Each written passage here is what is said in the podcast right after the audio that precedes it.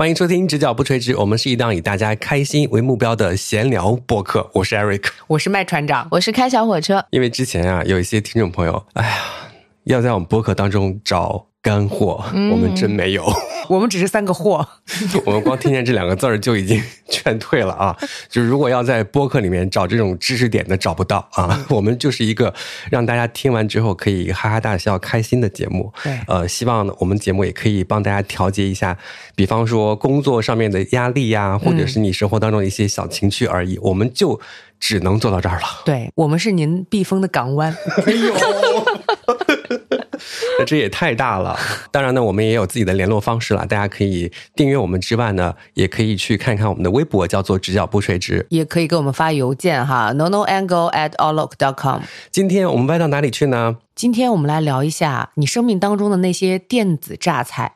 可是我今天有仔细想一件事啊，就是什么是电子榨？你可好好说话吧。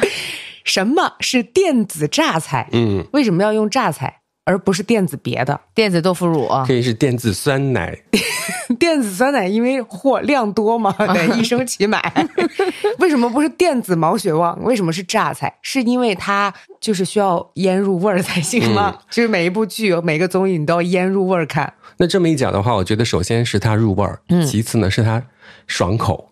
让你看起来很爽，它作为你生活当中的一个调剂，比方说你正在吃一些重口味的东西，它可以让你这个清爽一下子，啊，起到这样的调剂的作用。我们节目就是这个作用。对，嗯，你们接受调剂吗？不接受。哎，其实说到自己的电子榨菜，我们今天的节目呢，并不是说让大家推荐什么剧啊或者综艺之类的，要不然就变成了真的报菜名了。对，就聊不出一些什么东西。我们的中心思想就是我们。才是最重要的，并不是说我们仨啊，就是听节目的你，嗯，才是最重要的。当你和这些电子榨菜产生一些连接的时候，你内心的所想，你的那些触动，是我们所追求的一个方向，就是大家的感受是最重要的。嗯，管他们演的什么呢？只要咱们自己看爽了就行。或者你也可以把自己带入他们。嗯，我经常干这样的事情。怎么了？你也是？你看我干什么？不是让他说点话呀。我今天就全当榨菜就可以了，你休想！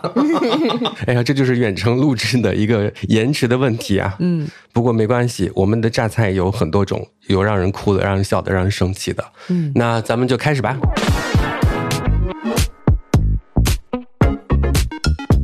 追剧或者追综艺这个事情呢，可能大家的习惯是不太一样的。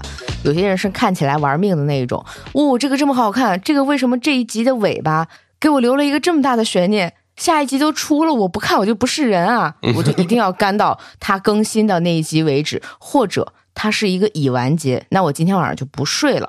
有人是这种，另外一种朋友呢，他就是觉得反正放在那儿又不会丢，我今天看两集，明天看两集，我分配的好好的，也不至于明天早上起不来。嗯，我不知道你俩是哪一种，我是特别就是没出息的那种，它真好看，我就真能不睡觉。我也是这种，一般我。不太会去追逐一个综艺或者是一个剧，一般都是等它更新完了之后呢，就是一整夜看完，看到第二天中午也无所谓，因为真的忍不住啊，它最后有一个那么大的悬念，或者它某一个点让你非常非常的生气，你气不过，气得睡不着，你一定要看下回分解的那种感觉。随着年龄的增长，我现在是这样的，我会给自己布置一个任务，嗯。就是让自己的每一个星期有一点盼头，嗯，于是我会说，那我不如追一个剧，而且我要追那种就是现在正在进行的，嗯，那我就只能每周只能看那么多，找回自己小的时候的感觉。你小的时候能一下子全看完吗？你不能，你都是电视给你放几集，你看几集。对，白素贞就演到十点半，你就得睡觉，明天才能接着演。嗯，是。就是这种，你找回童年的感觉很好找，这不就找回了吗？不用非得吃辣条。我现在真的是没有任何的耐心，我不知道为什么，就可能人到了一定年纪之后吧，你就见多识广。哦，是见多识广，就是什么事儿都见过了，什么剧也都看的差不多了。他但凡有一点点让我就看的不爽，我就气掉了。其实，在追剧的过程当中，我真的气到过很多，包含一些高分，就是评价特别高的那个剧。嗯，我印象最深的一个就是《This Is Us》，嗯哼，就那会儿多火呀，对，得各种各样的奖项，大家一见面都在讨论它，整个微博都在讨论整个剧情的走向，大家一起哭，一起温暖的那种感觉，大家一起哭，一起哭，对，一起哭。我突然有一天，也不叫开窍了，就是想明白了，我就开始对不起啊，朋友们，恨这个剧。为什么？那个恨的感觉就是这样子啊！我这个剧大概追了好几季，大概第三季要么第四季了，突然间有一天醒悟，就说：“我的天啊，这家人的事儿也太多了，个个都是事儿精啊！一个小情绪他能哭半集，他能难受两集，就那种感觉。我当时心里面就会有那种想法：我的生活已经很平淡了。”嗯，我也没有那样的一种小情绪，就要难受那么久，就一整季你都为了一件小事儿，就是非常的就是一个哭啊，就是弄得让我觉得这一家人真的是事儿精。然后从那天起，我就不看了。就映射到身边的一些，比方说你认识的人，嗯，他就是个事儿精。我就是像讨厌身边的事儿精一样讨厌那部剧的每一个人。我感觉你刚才形容的就好像就是网恋被骗钱，然后有一天幡然醒悟一样。因为他很爱哭，然后呢，他就会一直看电视剧，他一直哭，哭着哭着，他。幡然醒悟，说：“你在骗我的眼泪。”对，就是那种感觉。因为他一开始，特别是第一集拍的特别好看，对，哇，那个手法完全和别的想法不一样，就是好几重空间重叠着演，你就觉得哇，这个编剧太棒了，这个导演太好了，这个演员演太好了。嗯，然后到最后发现他们一直在难受，每天一点小情绪，哇，难受半季。而且那个时候，我记得好像每一季结束了以后。他们的所有的那个些人走红毯，就会有人问那个爸爸说：“你到底哪一季死？”嗯，就每一季他都会出现，但是大家都知道，就这个爸爸已经不在了。嗯，就是大家累了，哭累了，我不想再跟着哭了，我想看点高兴的。而且说实话，我一般吃饭的时候，我不愿意看会让我哭的东西，影响我吃饭。而且你后来你发现没？你推荐完了电视剧以后，你气了你也不吭哦。他给我推荐过一个电视剧，我现在都记得好清楚。我生了他一个很大的气。他给我推荐了一个，如果三十岁还是处男，就会变成魔法师哦。然后他说这个真的很好看。我也不知道是在暗示什么，然后我就去看了。我看到第四集的时候，我说：“你为什么要让我看这个呀？”他说：“啊，我已经不看了。”我气死了！我已经忍着看到第四集了，我后面已经不想再看了。所以这件事情告诉我们什么呢？就是不要随意给别人安利你喜欢的东西。如果你安利了，你弃剧了，你告诉人家一声。因为当时我好像只看了第一集的某一个。片段吧，好像我觉得，哎，这个剧挺好的，就推荐给大家看。你是不是人呐？好了，以后再也不推荐了。我不信。我现在长舒了一口气，你知道为什么？嗯，因为你经常会跟我说，我跟你推荐了，你为什么没有看？然后我没有看，然后你弃剧了。你刚刚说的那个，你突然间不想看的那个感受，嗯，在我这儿是特别像，就是厌倦了，我烦了，我就会一瞬间失掉所有的兴趣，就是无论是剧，然后吃的东西。情感都一样，其实瞬间让我烦了，那接下来就没有好了，就就只能到这儿了。我不知道跟你的感受一样不？我再强调一遍啊，咱们的听众或者是咱们几个人是最重要的，咱们的感受最重要。不管那些剧有没有任何的粉丝，粉丝们，我们现在就对不起，把歉先倒在最前头。对的，追剧这件事情在我们家可以产生分歧，就是我跟我丈夫一块儿看同样的一个剧，我记得特别清楚，那个剧叫做《太阳的后裔》。嗯，那个时候他在爱奇艺播，爱奇艺当时推出了一个叫超前点映，你要再花钱，我就想直接全看完。我丈夫说，我倒不是说那个不应该花钱往后看哈，现在已经 凌晨两点了，不睡觉吗？我说我不，我就要超前点映，马上先看完。他说没必要吧，是有多好看？然后我就指着那个，他叫什么柳时镇。嗯，我说这还不好看，还有什么好看？家庭矛盾产生了那一次，我记特别清楚。后来超前点映这个事儿好像也不让干了，我印象里面有。嗯，我现在不知道，我从来没有超前点映过任何的东西，因为有超前点映的东西。嗯，对不起，都不好看。我为什么知道？是因为我已经花过钱了，就前段时间，所以我知道还是有的。他们现在是这样的，就是最后这几集，哪怕你是会员，你不是也可也不能看吗？他们会举办一个晚会。然后在这个晚会当天买一个大礼包，你不仅可以在线看他们类似于这种所有演员见面会，同时你还可以把剩下的几集买回家。怎么心眼儿这么多呀？现在刚刚小开说的这个家庭矛盾这一点啊，我觉得是这样的。我和麦船长两个人都是独居嘛，嗯，就自己看自己的，就肯定不会产生任何的矛盾，你就自己想干嘛就干嘛。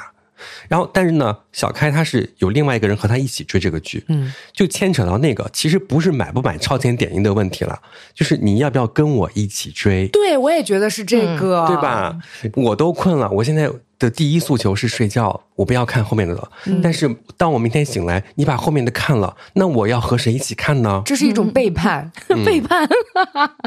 你趁着我在睡觉的时候，不停的看柳时镇，还说他好看。嗯，你跟他过去啊？你有考虑过他的感受吗？对我丈夫后来对这个剧弃剧了，就是因为很早他就弃了，是因为大概没演两三集的时候，柳时镇一个手抓在那个直升机上，一个手回头看那个木烟的时候，回头看的时候，我说哇哦。然后我丈夫 翻了一个硕大的白眼，然后说：“有什么好忘的？” 我要是你丈夫，我此时就站起来说：“那宋慧乔就是我的梦中情人。”然后，然后后来他就不再看了。我一个人刷了无数遍《太阳的后裔》，然后每次那个因为主题曲太明显了，当他一响起的时候，我丈夫就会默默的，就是离开客厅说：“就没有了。” 打游戏去了是吧？对对对对对，我们两个真正一起看的，无论是综艺还是剧也好，就两个人同时感兴趣，那就就像约定俗成，我一定会等你，我就是哪怕这个这个剧我先点暂停，我去看我感兴趣的，等你有空我们再一起看。哇，你看他在炫耀。我没有在炫耀，这件事情是理所应当的。就是我等你，或者你等我，变成了一个习惯了。嗯，我我跟小开，我们两个在很早以前有过一起追过一个剧，应该是《宫锁珠帘》。我印象非常深刻的是，我们两个在一边打电话一边追那个剧。嗯，然后里面有一个人要保护皇上，可是他说的是唐山话那种，然后我们两个就同时在电话里面哈哈大笑，都说你听到了没？他刚才说的是保护皇上。我们两个在各。各自的家里面打电话，然后一同看就是正在播的剧。哎，我好像也和别的朋友也做过这样的事情。对，我觉得那样特别好玩。对，当你点开一个综艺或者一个东西的时候，两个人就是打着电话，该骂的时候一起集体骂了。对，哎，其实现在很多的剧都是这样。它之所以拍的那么烂，我觉得就是让大家。一起骂，就是共情的时刻，就是和好朋友之间。咱仨不是有一个习惯，彼此在微博上面像发弹幕一样的吐槽着。对对对，麦传还会叫我说：“呃，想看迷宫的十字路口，你这会儿有没有一个时间？”我说：“好。”我们两个就同时点开。你虽然没有在看弹幕，但是你的朋友就是弹幕，可以一起来聊天。哎，我甚至那一次好像是我们看的是一个音乐综艺，因为这个打电话肯定有延迟，我们还在谁先点播放这个事情上，就是花了十分钟去研究，烦死了，什么玩意儿？就不能让对方听见重音嘛？啊，然后就刚好演到哪一句的时候，就说：“哎，他这句唱的怎么样？咦，这句恶心，或这句太炫技了。”就这种。好，刚刚是一种看剧的情况。还有另外的一种容易产生分歧的情况，是关于看剧的重复性。有些人就觉得说，这个剧我看完它就过了，然后呢，我下次我找一个新的，我就每次都有新感觉，就跟《海澜之家》似的，你知道？我就是喜欢反复观赏，带上弹幕，我要跟弹幕上所有的好朋友一起，无论是看剧、看综艺、看相声、看什么都行，我要弹幕，然后我要反复观摩，我要看每一个细节。甚至有些朋友已经熟悉到说，我连这一集发的是什么弹幕，那个地方有几个人尖叫，我都能记得住。但是他还是要看。对，这是两种习惯，我不知道你俩会怎么选。其实我这个人呢，就是不太会回过头去看之前看过的东西的，因为我怎么讲呢？那个感觉就很像是浪费我的时间。我要用这个时间去看一些新的。嗯，但是我现在啊，又找不到新的，我也不会去看旧的。嗯，就偶尔想起来的话呢，可能几年前。回过头去看了一眼《东京爱情故事》，给我伤的呀，就是我青春时期的那些美好都不见了。是不是因为小时候觉不出来作，但是现在看真的作？对，如果是现在看的话，我肯定很像那个《This Is Us》一样，就觉得哇，你们怎么这样，就弃掉了，就开始骂他们。不是一共也没几集吗？十一集，第三集的时候弃掉。对，就是多年之后我再看的感觉，就是哇，他说话是这个样子啊。嗯，我小时候喜欢这样说话的人吗？就现在接受不了，就完全接受不了。就他们从第一集开始，我整个人看着就不舒服。所以我的想法就是，很多小时候的美好，就让它停留在那里。不要去触碰它，让它尘封在那里。你的回忆永远都是美好的。不要用这个东西再来伤自己，除非你想看弹幕。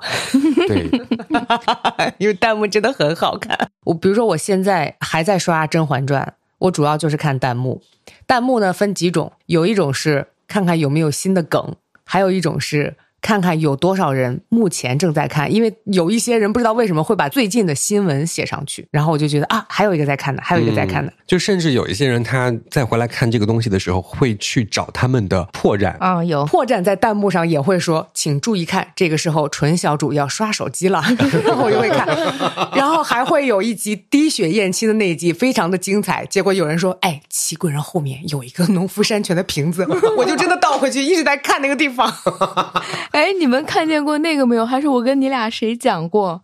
里面有一个安陵容，嗯，这样的一个妃子，她被封作鹂妃，就是像鸟一样唱歌好听的这位贵妃。她第一次侍寝的时候，她不是要包一个大被子嘛？啊，对，他又在这个当中，就是包被子送给皇上的时候，皇上就嫌说你怎么能怕成这样？把送回去吧。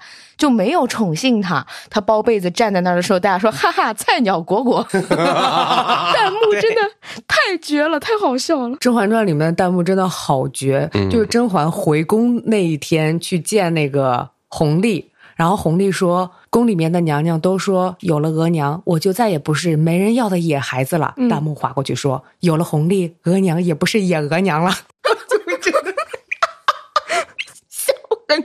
哎，我真的没有听懂，呃，对不起啊，朋友们，我是没有看过这部剧的。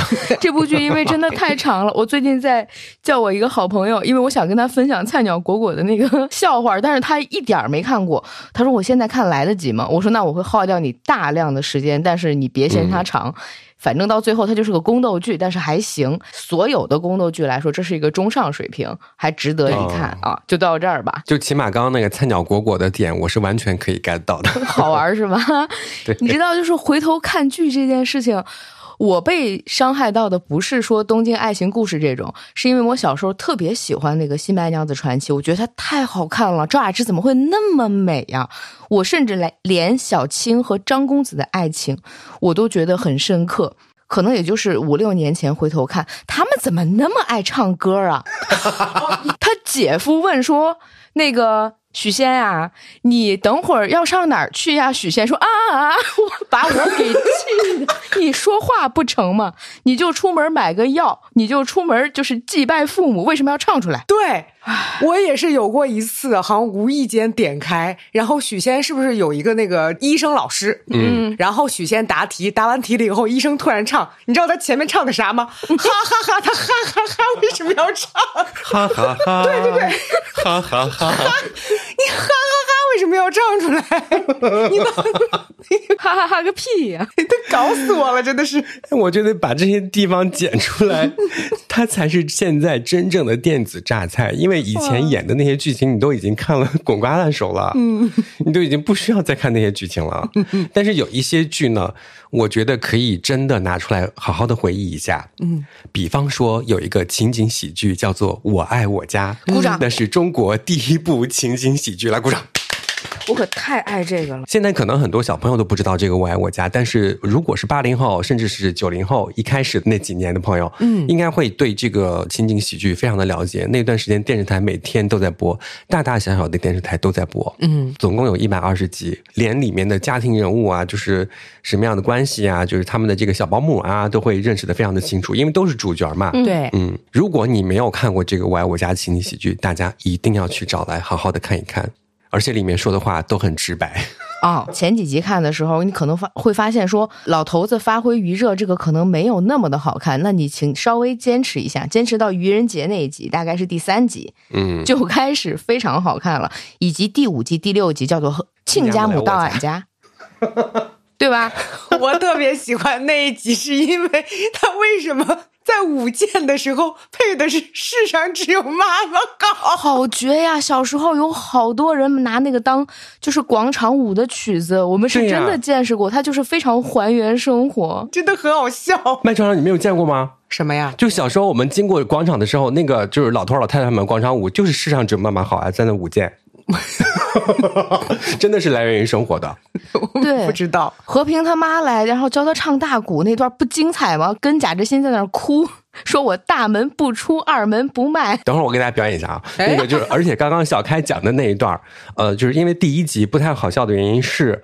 这个剧刚刚开始开拍，它真的是中国第一部情景喜剧，大家都没有经历过这样的拍摄的方式，是真情景喜剧，对，现场有观众的那种，嗯，然后大家都可能会有一点拘谨，然后到后来呢，这个文心宇老爷爷他找到了自己的那个表演的状态，你会发现他第一集的声调和后面的这个声调都是不一样的，他后面找到人物的就是自己想发挥的那个感觉了，嗯嗯。老师写人物小传了，嗯，写出来以后啊，对，一开始他想当那种就是退休老干部的那种呃浑厚的声线嘛，对吧？然后到后面就变成了就特别高的音调，还是想要找到一点点那种搞笑的感觉，我觉得啊，对对对。这个是极力推荐的，嗯，那个第一句是啥来着？我忘词儿了。我大门不出，二门不迈，我从来没跟老爷们儿搭的过哎。我的天爷吗？是不是？哎呦，这可怎么办呢？我大门不出，二门不迈，我没跟老爷们儿搭的过哎。我的一世英名就毁于一旦，我的一生事业就付之东流。哎，你知道，就是在你们背这个词儿的时候，我突然意识到了年龄的差距。虽然我们差的不几岁，但是可能就是这几岁，我是没有记忆的，你们是有记忆的。嗯，其实除了这些特别搞笑的记忆之外呢，就是经常啊，如果我。和父母在一起的时候，我的电子榨菜就会被吞没。嗯，因为我首先不喜欢抠手机，我就喜欢看电视。嗯，就任何东西都要在电视上看，而他们就占据我的电视。然后他们的电子榨菜是什么呢？我相信很多家里面的这个父母啊，就是叔叔阿姨们也都会有。我说了啊，嗯，你说呀，那个叫等着我。等着我是大型寻亲综艺类节目，对，就是倪萍主持的那一个，嗯，一大部分都是找到的主持人，包括这个寻找方和被找到的那个人，他们在一起会抱头痛哭，哭出声的那种，嗯，而我们家人呢，就是那种啊，很敏感的，你知道吗？要陪着哭的吧？对我爱哭，就是像我妈。她就是一边吃饭一边在流眼泪。如果啊，就这时候有人到我家做客，以为我们家就是吵架了呢。其实不是的，是他在看等着我，然后在哭。我是不爱看呀。然后当时陪他们一块吃饭的时候呢，我就会。不自觉的看两眼，嗯，就会变成我们俩在那儿哭。哎呦，叔叔不哭是吧？他不哭啊，就觉得哎呦，这个男的欺负家里的女性和小孩儿。我叔叔说我也想哭，他不能都哭吧？都哭来个串门的像什么话？都哭来个串门的说今天菜就做这么不好吃吗？然后有时候呢，我就会这样子啊，我吃饭的时候呢，就在这个书房，在我的电脑前，然后他们吃饭的时候呢，就在客厅看电视。嗯，然后我会时不时的听见外面会传来这样的声音。就电视里面啊，寻亲成功了啊，就那种开始哭，嗯，然后我听的吧，我在这儿明明在看《康熙来了》，我也要哭了那种感觉，这就是和家人一块儿电子榨菜的回忆。你会听到他们哭，也会想哭，对呀，啊，当时他们的那个情绪的释放真的非常的充沛，你想想失散多少年的亲人。嗯，在这一刻突然相见了哦，他们所有的情绪都在舞台上。有些那那些人特别淳朴，你知道吗？他看起来就是外表很淳朴，嗯，他也不善言辞。平常我们到一个陌生的环境的时候，你肯定就会拘谨，哪怕哭啊笑啊，你都哭不出来，笑不出来。但是那一刻已经冲破了他这个障碍，他要在台上放声大哭，然后我就会想到这一点，我在屋里自己。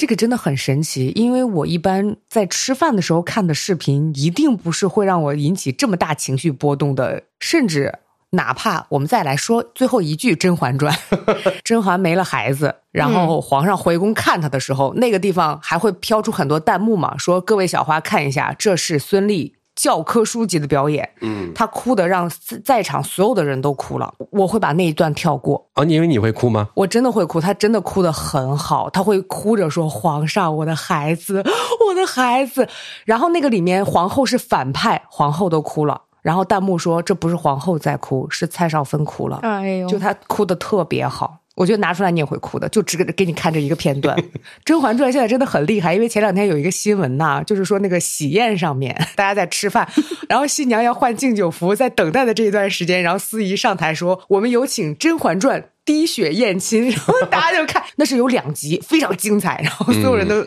都津津有味在看，根本就忘记了新娘在结婚这件事。对，那两集是大概后二十集的戏弧，因为他就是对，只有因为这件事情才能，比方说杀掉。甄嬛心爱的人，然后也灭掉了，就是甄嬛最喜欢的一个好朋友。反正就是很多人的生死，就因为这件事儿嘛。嗯，哎，我不知道你们现在回来之后的那种习惯是什么呀？就是我现在回家之后的习惯，就是一边吃饭一边就打开 B 站，然后看我关注的一些 UP 主他们的一些 Vlog 呀，或者是一些动向啊，就什么的，看那个东西变成了我电子榨菜。嗯，因为以前综艺挺多的，也挺好看的。那个剧追的也挺多的，但是现在我嗯无法形容，变成了打开 B 站，嗯，过了几年之后，我也发现我慢慢的连这个也不想看了。我真的不知道是不是我这个耐心越来越下降的原因啊，嗯，或者是想明白一些事情之后，你看这些东西的时候，你慢慢的会给自己带来一些压力的时候，我就觉得哇，我要取关你了，嗯，因为我之前关注了很多很多的数码博主，比方说摄影类的，呃，音频类的就之类的。特别是摄影类的数码博主，他们就更新的频次挺高的，而且都是在推荐设备。然后一开始我是抱着那种哇，他拍的真好，嗯，哇，这个东西真的好看，这个转场设计的好，这个镜头语言好，哇，这个画面拍的美，去看这些东西的。然后到后来呢，发现哦，我看着看着之后，我想买东西了。而我呢，就是买东西之前要做很多的功课，我看着看着就会变成我要做很多很多的功课，嗯，到最后呢，拐到了说我到底要不要拍的这件事情上面去。然后等于说，我我做了一星期的功课，然后到最后没有买，我也不会拍。慢慢的，我把这些数码类的博主全都取关了。他把这个事儿戒掉了，是真的。因为我是那种想法啊，就是我有需求，我真的要买一个东西，或者是要看别人怎么教学的话，我会去搜索他的。嗯。就现在是主题先行，我想要买这个东西，我再去看，而不是像之前是漫无目的的看，看着看着突然开始想买。哎，对对对，因为我这个人就是这样的，因为你一想买就要开始做功课，就是让自己更累。对我不要做这样的事情，我让榨菜就是榨菜，不要让榨菜淹到我，让我变成咸鱼。哦。然后取关了这些数码博主之后呢，然后我就会看一些，比方说《康熙来了》的剪辑版，其实《康熙来了》真的很好看。剪辑版会更好看，因为留下很多的高光，对，有那种帮你集中好了的感觉，所以就吃个饭的时间看完就行了。但是我最近真的我不知道追什么东西，就回家之后挺无聊，就是看着看着也在沙发上睡着了。我是这样的，我如果不知道追什么东西的话，我就会去看之前的，嗯，因为我吃饭必须要有声音。你可以听直角不垂直啊，我我我听不了自己的声音，在吃饭的时候。我吃饭的时候只能听别人的声音，哎，那你可以听我的，对，听开小火车呀。哎，朋友们，说真的，我们也希望大家给我们推荐一些像我们一样的播客。嗯，其实找播客你也是要找半天才能找到自己喜欢的。嗯，对，这个找的过程也真的很累人的。我不是订阅了 Netflix 吗？嗯，我每次吃饭的时候，我饭都吃晚了半小时了，都还没有找到自己要看的东西。就是如果你订阅这个东西的话，它就会这样子。这就是为什么我喜欢看以前的。嗯，哎，我问你俩啊，同时也问，就刚好听到这个地方的朋友，就是当你真的什么都脑袋空空，不知道要看什么，但是迫切需要一个东西来下饭的时候，脑海当中飘出的第一个，无论是综艺还是剧也好，名字是什么？《老友记》。我真的不知道，我现在真的就是这样子。他说饿着。我的是《知否》。哦，冯绍峰跟赵丽颖演的《知否知否应是绿肥红瘦》那个剧，他那个名儿真的是太长了。可是因为我特别喜欢里面那个大娘子，叫王夫人，就是你们如果看过《父母爱情》的话，里面演德华的那个女演员，就是她演的。我觉得真的好精彩，一个她，一个老太太，当下饭剧可以的。她有跌宕起伏的时候，也有赚人眼泪的时候，但多数是配乐一起是轻松的。我对那个剧非常感兴趣，是，而且我在那个里面也学会了一些东西。啊，比如说王老太太说过“食多而事少，不是长寿之相”，嗯，所以当我心里面压力很大的时候，我会告诉自己，不要因为心理压力大不想吃饭而不吃，一定要多吃，嗯，因为王老太太说了，说什么了？再说一遍，我老是搞不明白，王老太太她说了。事多而食少，不是长寿之相。嗯，因为刚刚你说错了哦。我虽然没看过，但是刚刚越听越不对劲，怎么吃的多事少，反而不是长寿之相了？这不是很多人追求的幸福目标吗？事多而食少，对我也很喜欢看《知否》，我就是《知否》和甄嬛。如果说家里面一定要开着一个声音的话，他们两个是轮流的。嗯嗯，你很爱的主角或者是某几个角色，被你身边的人猛吐槽或者说坏话的时候。你俩会不会生气？我真的不会，因为我不是饭圈的人，不是也不是饭圈，但是可能会不舒服。你是因为谁呀？比方说啊，我特别喜欢梅姐姐，就是沈眉庄，在甄嬛里面，有人说她不就是高傲孤冷，然后那个好不容易跟。温太医有了孩子之后，就开始就明明是自己有外遇，又去给皇上设了一计，去捡个镯子什么的，就是大概意思就是很差。我从来没有觉得他差，我真的觉得这个角色很好，我会不舒服啊。你肯定会生气吧？你喜欢的角色被人说，你举个例子，怪盗基德生不生气？杨戬哦，那我肯定要跟他拼命的呀。对啊，当然，流川枫生气不生气？嗯嗯，生气。二郎生气吗？那但但是 我们句句暴击你。二郎有什么可说的？说他是挖斗脸啊。还说我们牙不齐，那不比那个猴好看吗？越说越奇怪，猴是谁？孙悟空不比哪吒好看？接下来哪吒的哪吒的拥趸 要来说你我们小孩惹谁了？我觉得哪吒在小孩里面是好看的啊，猴在猴里面是好看的，人家是美猴王啊。杨戬在神仙里面是好看的，我们就是不要捧一踩一啊。三个饭圈的朋友们友好相处好不好？毕竟都是天庭三大反骨。行，那我问问有没有喜欢卯日星官的？总比卯日星官好看吧？不会，卯日星官也有粉丝群跟超话吧？我们现在就是在试探，是吧？就在危险的边缘试探，不怕死，看谁没有粉丝欺负谁，欺负我。哎，你们都可以随便欺负我，我没有任何的这种雷点。你没有，就是怕你的粉丝回踩我们。我们没有粉丝，这个鳖孙。我们有的只是听众，我们哪有粉丝啊？是吧？哦，我们都是平等的。嗯，好了，接下来呃说一说那个现在我真的没有耐心的一个原因。我发现啊，就是这些综艺，因为我看综艺比较多，像你们看剧比较多嘛，嗯，是吧？然后这些综艺，它现在起步三个小时，我真的受不了。我已经完全不看综艺了，因为以前你看综艺的时候，它起码是在电视台播出的，对，它是要有一个播出的时间控制的，有些就是一个半小时，最多一个小时就结束了，嗯。那你现在这些综艺，他们的正片儿在网络端同步推出的时候，就已经三个小时了。就相当于怎么讲呢？就是剪辑没有精简的那种感觉。你要看到一些垃圾，嗯，当你看到这些东西的时候，你就生气。然后里面的就前摇后摇特别多。你哪怕看广告，我现在就比方说我在电脑端、电视端，我都可以就是快进嘛。但是呢，它会给你铺垫的特别特别的长，然后就受不了。你知道，就韩国拍综艺，他们还有一个特别坏的毛病，嗯，就是同一个东西重复三遍。对你吃一个什么，然后哇。这个机位 wow 一下，这个机位 wow 一下，这个机位再 wow 一下，看了你三遍 wow，机位真多呀！对不起啊，各位那个就是喜欢看这样综艺的朋友们，我接受不了。我相信你们也不是很喜欢这个重复的地方了哈。然后呢，这是第一点，它的时长超级长，嗯，就已经很长了。然后呢，还会推出一个什么提前看的版本，然后呢，还会推出一个就 VIP 专属的加长版，嗯，然后还有加更版。我作为一个 VIP 用户，我花这个钱，我的目的就是跳过广告，嗯，我就要直接马上看。然后结果他后来又给我来个 VIP 什么加长版，加长版不就是把更多的垃圾剪到这个加长版里面吗？那你知道加更版是什么吗？再剩的垃圾再剪一个加更版。我觉得是不是他不够那个下一集的素材，然后就剪一个加更版？我觉得是同事们想算工作量。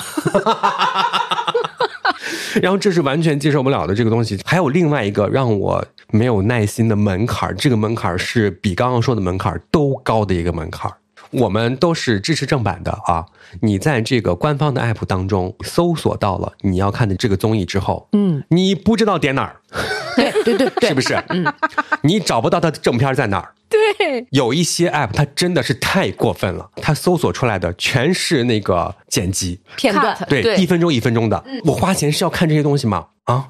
你这些东西你投放到短视频平台不好吗？就不要再在自己的平台上面啊，找都找不到，一天天的。对我找不到正片儿，然后找半天，而且呢，他还会根据这个综艺吧，专属再做一个页面啊，和平常你看的那些页面都不一样。然后他那个页面超级乱，是不是还有边框？旁边是广告，然后中间是他的屏幕。对，然后我就不知道怎么把它放成最大。是的，烂透了。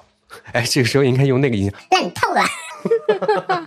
我找不到，真的是找不到，更别说他们现在都限制投屏，而我呢，只想在电视上看。嗯，我想多花钱都投不了屏，因为我不是那个安卓 TV，气死了。我有时候就分不清这些视频网站，他们好像是我得买会员，买完会员我得买超级会员，买完超级会员之后，可能还会有一个什么要求，就是。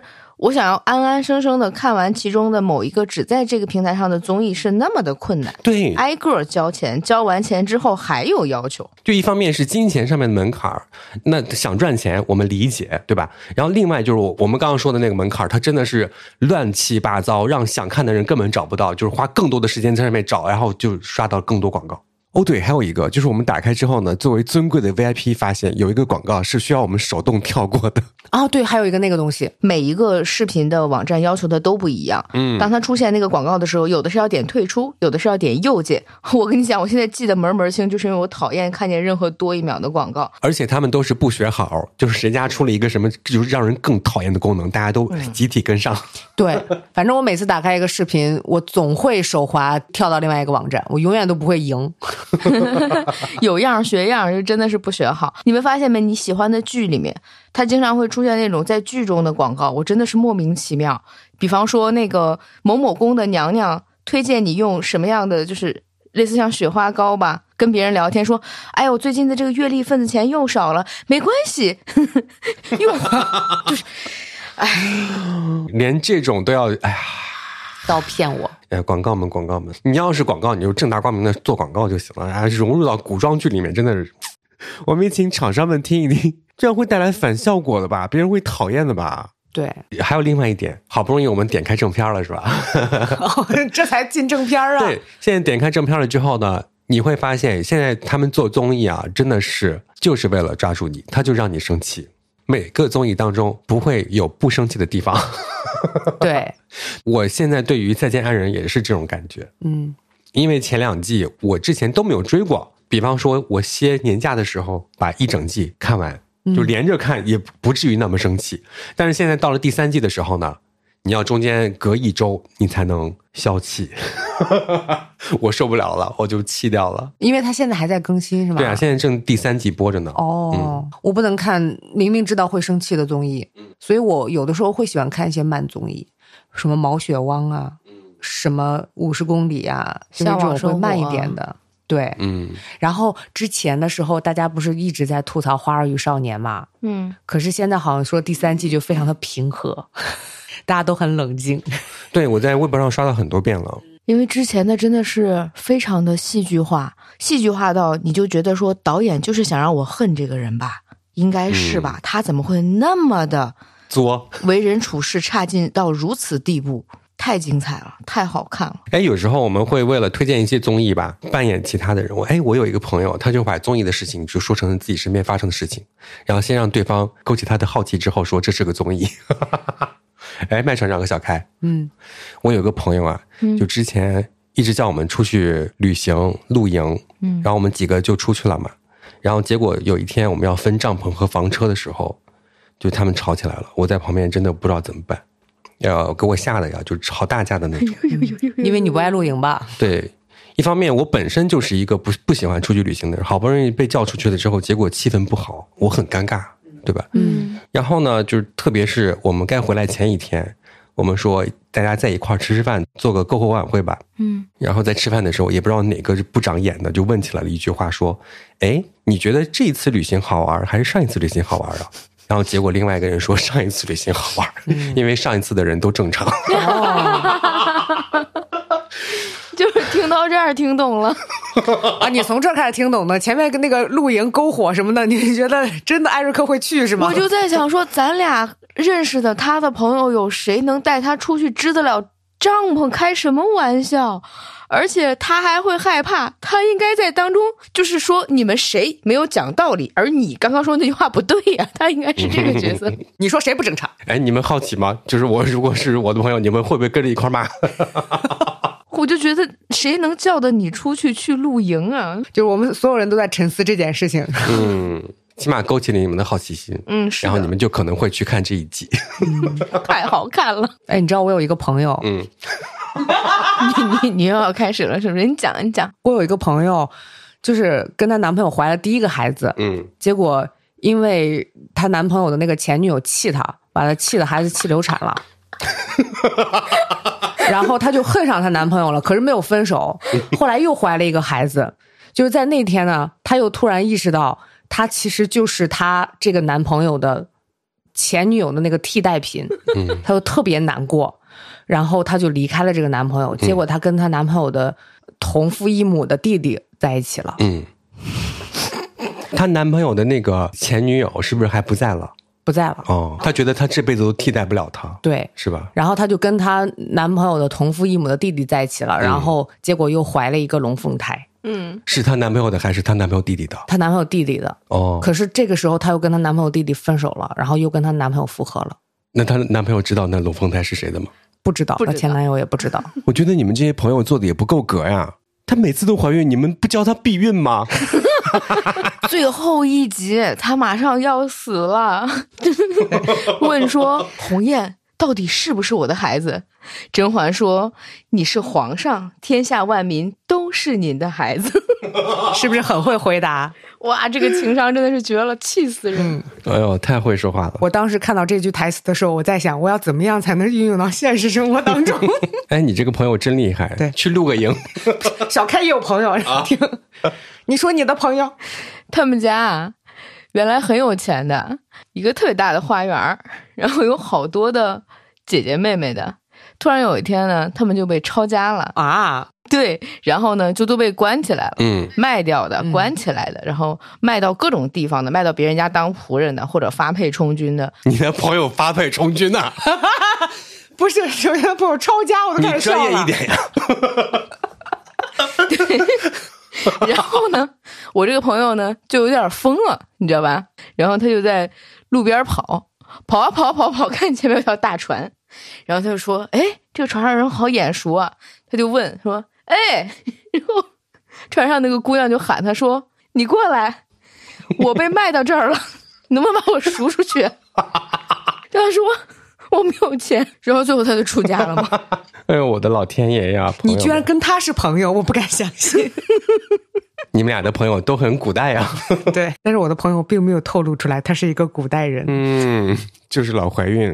对，太好笑了。好的，刚刚我们朋友们的故事也都讲的差不多了，接下来呢就是咱们的听众投稿的时间了。有请 Neil。预感到了，一定会有人说，请回答一九八八，对吧？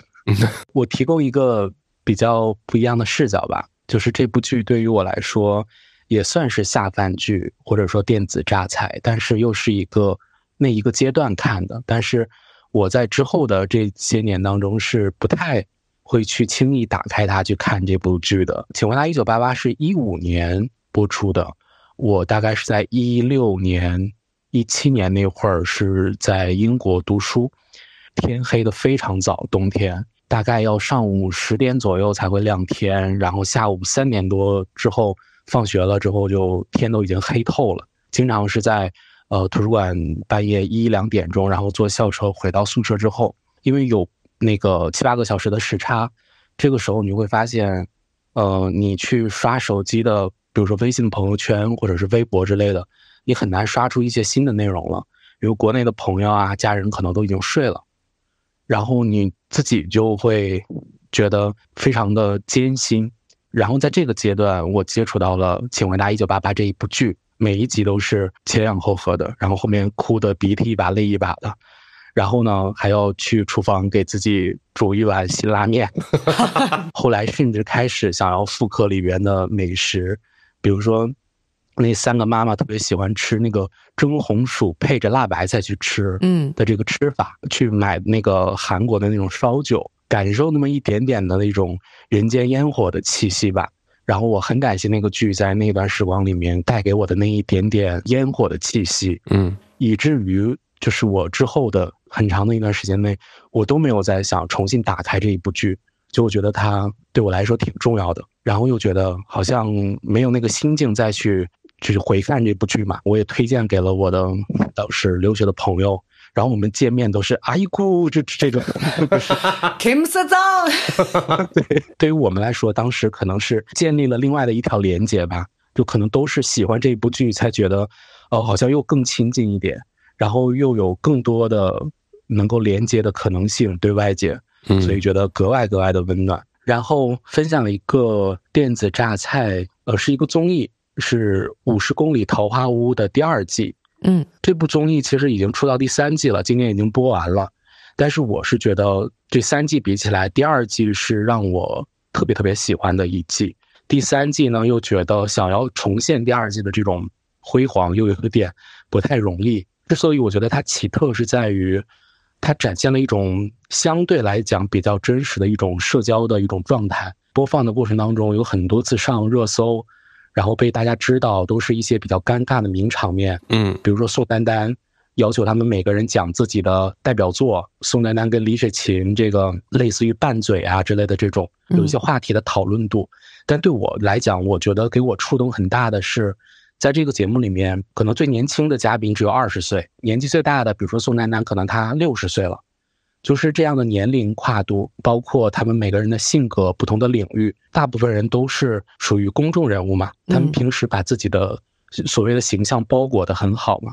但在这个节目里面，慢慢的随着日程的渐进，会看到他们身上不同程度的袒露。这个袒露是让我觉得非常非常难得的。比如说，呃，李雪琴当时说的一段话，之前在做菜的时候把手切了，好像是，然后这里面的有一个。特别年轻的模特叫陈宇，他就把李雪琴抱起来，然后转了一圈，一个女孩子。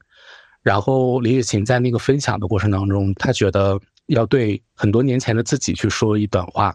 她觉得当时她喜欢的那一个男生，然后那个男生跟她说：“你如果瘦下来，我就跟你在一起。”然后他当时就很努力的减肥或者什么。然后那个男生类似于就是说我抱不起来你，就这个样子。后来李雪琴就是说，陈瑜他那么瘦的身体，他其实也能把我抱起来，所以并不是说就是他真的抱不起来你。嗯，然后他想感谢陈宇，嗯，这个瞬间我觉得就很真挚。嗯，然后当他们结束了这段旅程，想要去重新回到那个原点的时候，他们提着行李箱再一次走到当时来录制第一期的时候走的那条路上的时候，好像每个人都回头去看了一眼那个荒岛上的。那座房子，嗯，然后提着行李箱，好像又一次的重新出发，回归到了人海当中。我的天啊，你怎么那么会描述啊？给我描述的鼻酸。呃，我们都能从这些人的身上看到某种程度上的自己吧。嗯，当有一个地方可以让这个人肆无忌惮的，或者说无所顾忌的，把这些无论是赤诚的东西，还是柔软的东西，还是那些。比较容易受伤的、很敏感的东西都能够袒露出来、展现出来，而同时又能够被其他人感应到、捕捉到，然后同时去呵护你的时候，那样的一个环境是让你觉得多么多么的难得和珍贵的。嗯，所以它叫桃花坞。我很少能把一个综艺反反复复的看上两三遍。嗯，然后包括它每一期的加更、每一期的会员独享。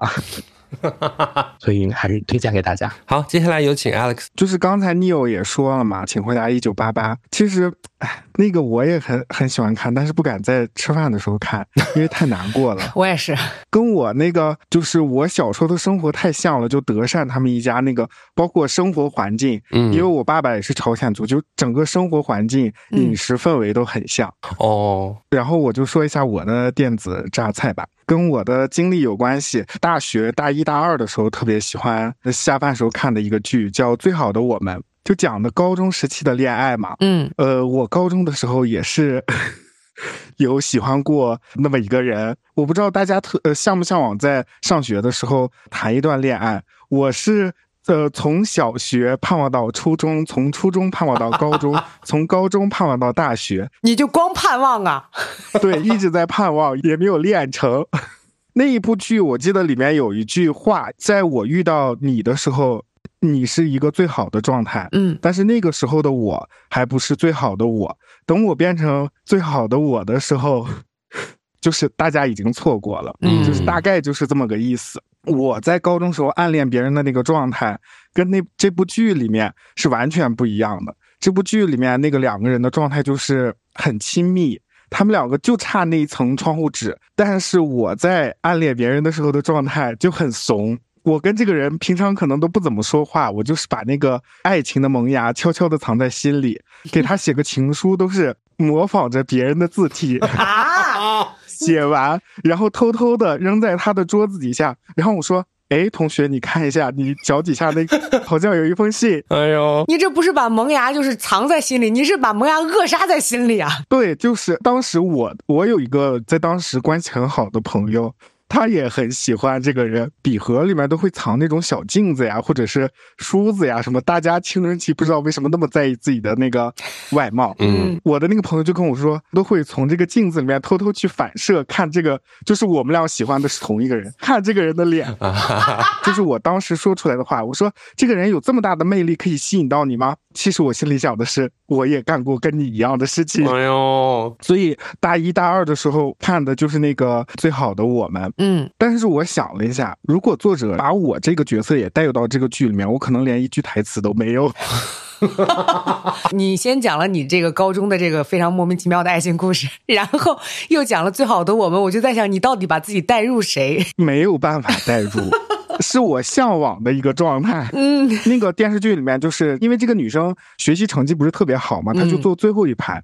这个男生呢，学习成绩很好。他就在第一排，但是他为了这个女生，他可以主动的换到这个女生旁边，换到最后一排去。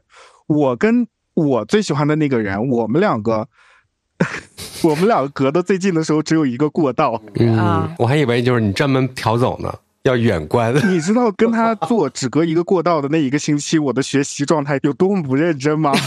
我在想，应该是直线下降吧。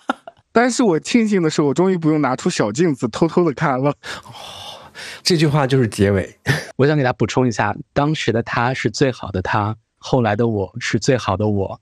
可是最好的我们之间隔了一整个青春，怎么奔跑也跨对对对对对，只好伸出手道别。可是最好的你们之间隔了一个过道，过道已经很近了。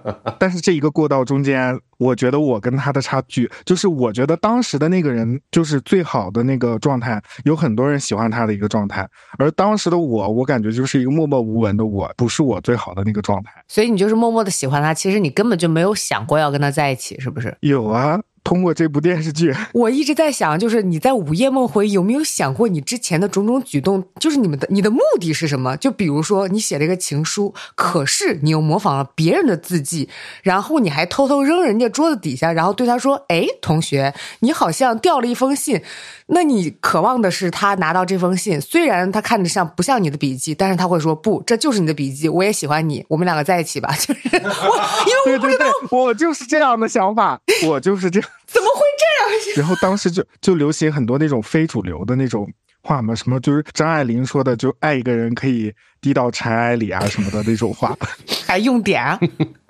那到最后他看那个情书之后，故事是什么？他。反复的问我这个是不是你写的？哦，那不是目的达到了吗？但是我很怂呀，我就说这不是我写的。他如果反复的问你的话，就证明他也有感觉。对呀，你现在有他微信吗？你该不会就是他们口中的母胎 solo 吧？是呀。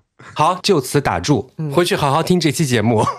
尤其是在你留言的这个地方哈，希望大家都打一个点儿，然后给他留言，好不好？对，教他。嗯，我我后面还有两个榨菜呢，不要，这一个就够了。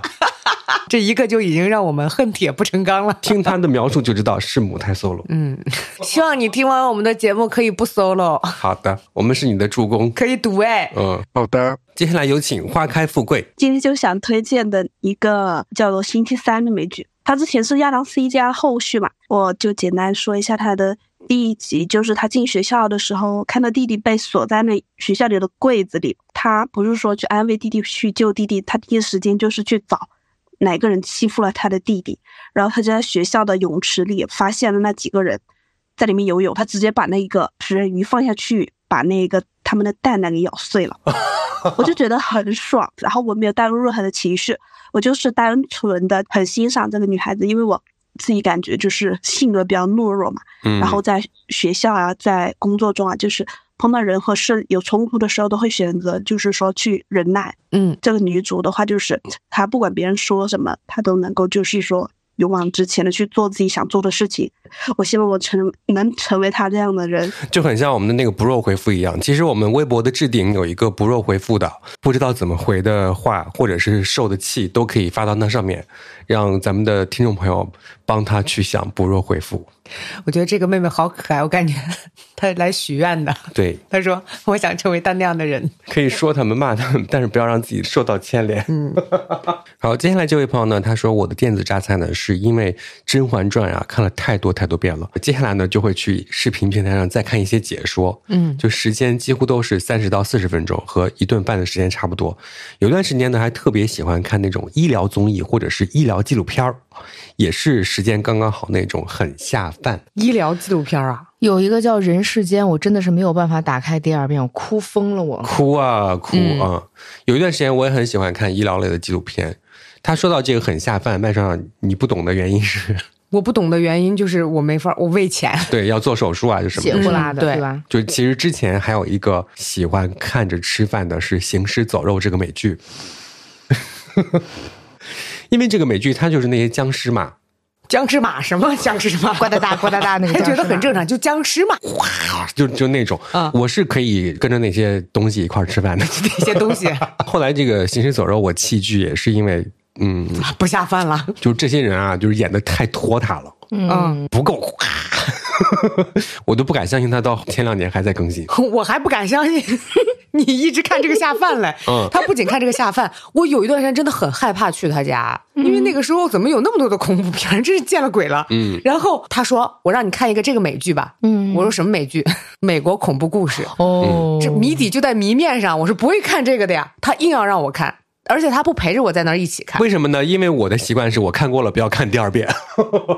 艾瑞克，你先把这句话给我放到这儿啊！你说你不会重复看是吧？嗯。我在那边看，然后我看到害怕的地方，然后我就吓得叫出声。这个时候他冲了出来，说：“咋了？咋了？咋了？咋了？”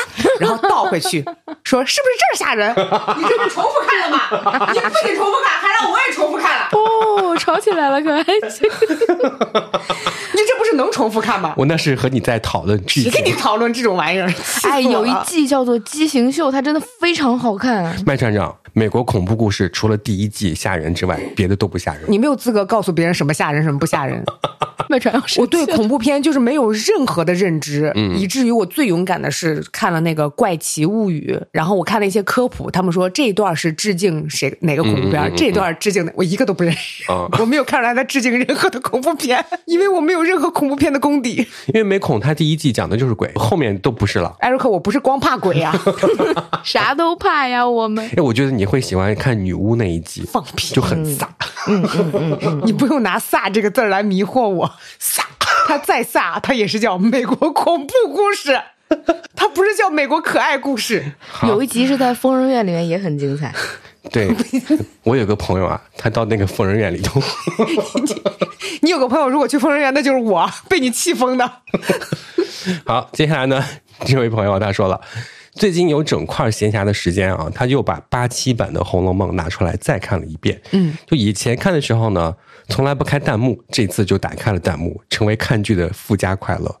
而且呢，这次每看完一集就要把原著拿出来再读一次，看看两者之间的差别。最后呢感受就是，原著前八十回和电视剧一样，都是空前绝后，真的是确实好看。然后这位朋友他说，我同事吃饭的时候喜欢看《法医秦明》，我实在不理解，我也不理解，我也不理解。你有什么不理解的？有那么多，对不起啊！你的同事可以看实习生葛雷，也可以看 House 医生，也可以看挤痘大师。哎，挤痘大师真的是太酷了！你下饭能看那个吗，艾瑞克？可以啊，太牛了！我下饭是真的不能看，你别说下饭了，就是吃饭前后我都看不了挤痘大师。他说的这个法医秦明这个线儿，其实我觉得小时候有一个也很好看的，叫做《法证先锋》，欧阳震华演的。我小时候对 TVB 的好多剧都特别感兴趣，什么《金枝欲孽》啊那一系列的。有人投稿说，我怀孕的时候特别喜欢看《百姓调解》，七期必看，来回反复看，跟我妈安利。现在就觉得说不行，太吵了，真的是受不了。哎。我突然想起来，像这种调解类的东西，还有广播节目，可以用调解来形容吗？那是吵听众吗？批判性质的来帮忙解决问题，算吗？因为我们上学的时候啊，这个广播界并不是像我我们现在上节目这样的一股清流。好，就那会儿吧，就是节目特别的多，嗯哼，分三种，一种是像我们的节目一样的那种，就是类似于综艺这样的啊，嗯，另外一种呢就是调节类的，然后还有第三种，第三种听过的都懂，你听不听吧？我听。我们不是因为这件事情要当 DJ 啊，朋友们。但是现在如果倒回去想想，让我们去上这样的节目，咱们能说得出口吗？没有办法如此言辞犀利吧？可能我猜的，但是还是能劝导一下吧。我不是说那个调解类的节目，说第三种节目，我就听过台的。哦哦哦，液化类的是吗？对。然后他在节目里面说，如果你的话，你就可以在上面抹一层牙膏。哇哦！让这个牙膏刺激一下，它的清凉就会降低。你的感觉麻木了是吧？对啊，你原来说的是这个第三种节目呀？我一直以为是那个炒听众的节目，我也一直以为是炒听众的节目，很正常啊，就是每个省都有。那你为什么会听这个呢？第三种，第三种我不行，我做不来。对啊，我可以跟你们玩，我可以跟跟你们聊天，但是我做不来。我以为是我可以帮你们涂，但是我做，我可以帮你们涂。你好好说这句话。就是我们真的做不到。就是如果是我的话，我也做不到。我觉得我会笑场。然后像那种调解类的，我会真的很认真的帮他们解决问题。但是有时候真正碰到那种说不清的，我真的也可能会发脾气的。会，应该会。那但是你发脾气不能骂脏话哦，你只能发脾气，你只能吵他，但是你不能说别损，对吧？你可以大声啊，可以大声。这是有一条线，嗯。但是你一着急，不是会说河南话吗？是啊，说不定你就红了。嗯，就比如说有人在，对对对对，艾瑞克，艾瑞克老师，你个别孙，再又打过来了。昨天的事没有解决吗？你不能从这儿就开始生气啊！我还没有说呢，艾瑞克老师，你好，我有问题想向您请教。说，你一点都不礼貌，人家那个老师都会说请教不敢当，我们一起来讨论。然后这个时候女听众就说，我不知道我肚子里的孩子是谁的。你肚子里的孩子是谁的？你不知道？你跟几个？你不知道？哇哦，这么劲爆！你可以同时做这两档节目耶！我知道，我知道，就是我跟我的老公在一起，但是我老公就是，然后我就跟我前男友复合了。哦，可是我老公就是有几次。所以我现在就是不知道孩子是谁的。麦厂长，你没有听过这种节目吗？我就是跟你讲的 exactly，我那天听的那一期。然后你知道那个老师是怎么教育他的吗？啊，孩子是谁的？我告诉你，孩子是你的。哇！我当时我跟你讲，我当时在宿舍里面恍然大悟，说对呀，孩子是这个女的的呀。我的天哪，这能播吗？好精彩！这才是我的下饭啊！这才是电子榨菜。对，我的天哪！就我跟你讲，小时候那个上学的时候听广播就是这样子啊。嗯呃，比方说到一个时间点是一开始是综艺节目，嗯，然后后来是像这种调解类的节目，然后到半夜的时候就是第三类节目。哦，但是我们上班那一刻就没有后两种节目。我们就是做综艺的，嗯，后悔了，嗯，太遗憾了。第三类节目我觉得我也可以，我觉得你二三类可以二合一，真的吗？那我的工作量真的很多。刚才不就是二合一吗？对呀。哦，到那儿的时候说，哦，你老公啊，那应该拿牙膏。哎呦，烦死了，烦死了。就之前还有一个万峰老师，他出名就是因为骂听众。嗯，对，有个听众打电话进来，喂，万峰老师吗？我不行，你哪里不行？哪里说清楚？我们是一个直播节目，赶快说。那个我 起来多像棍儿一样吗？天天看的不知道什么东西都学坏了。你混蛋，你臭不要脸！他为什么要问回去呀？我不知道。就从你开始讲广播分类到现在都好精彩，前面都不要了。你要是真的逼掉的话。这一段要比很久，让大家脑补我们都说的到底是哪些词儿吧。对，快念吧，好不好？好。好，下一位啊，来，有朋友投稿说，我们大学的时候是没网络的，也就是你得带学校统一发的那个听力测试的耳机听广播，睡觉前和洗衣服的时候就听的最多。最后一年我们接了网线了。但是只能看很少一部分剧，因为它是就是学校的那个网，嗯，就我们宿舍愣是就这么追完了那个狄仁杰，那个电视剧节奏多慢呐！同一个片段的推理演一次，狄仁杰审判的时候还得再来一次，回顾的时候再来一次，我去演都比他们演的好。哎，我记得我上学的时候也是最后一年通了校园网，然后我在宿舍里面追完了整部那个《仙剑奇侠传》，就胡歌、刘亦菲和。那个彭于晏啊，这位朋友说，也不知道为什么上大学的时候，在寝室带领着我们寝室的女生，那一段时间把《电锯惊魂》七部全看完，外加《人体蜈蚣》两部，嗯看的全部是一些外国的惊悚恶心的片儿。当初也不知道为什么这么重口味，我知道，因为上大学的时候住群体宿舍，胆儿大。后来独居了以后就不敢看了。我也是在上学的时候把那个卫斯理的所有的小说看完的。嗯，我在自己回到家，就比如说放假，我回家我就不会再敢看了。我胆就是这么小。还有一个恶心片，不知道大家有看过没有？啥？下水道美人鱼啊？我没有看过，但是我听别人形容过，我就已经不能听见。下水道和美人鱼这两个词放在一个句子里了。那小美人鱼还行吗？小美人鱼可以，但不能是下水道的小美人鱼。好，接下来呢，这位朋友他说了，电子榨菜就是《康熙来了》，每天下载一集，吃饭的时候看，真的很下饭下菜。后来呢，这个可以在视频网站上正版的看了，但是看的越来越少了，直到最后一期有点唏嘘。电视剧呢，就看的是《爱情公寓》，哇，他这一句真的是当年很多人让我模仿。因为当年我的节目也是在晚上，嗯，你也是晚班深夜 DJ，你说说那句话呗？说不出口吧？这会儿觉得说不出口。你以前说过没？说过，我听过。欢迎收听《你的月亮我的心》，好男人就是我，我就是曾小贤。啊！删我！怎么都大喘气儿啊？这很难评。接下来呢，咱们有邮箱的投稿啊。嗯，这位朋友他说他的电子榨菜就是下一站幸福。是光熙不行，他不能捐，让拓也捐的那部，这我我不知道啊。看那个是安以轩和吴建豪演的啊。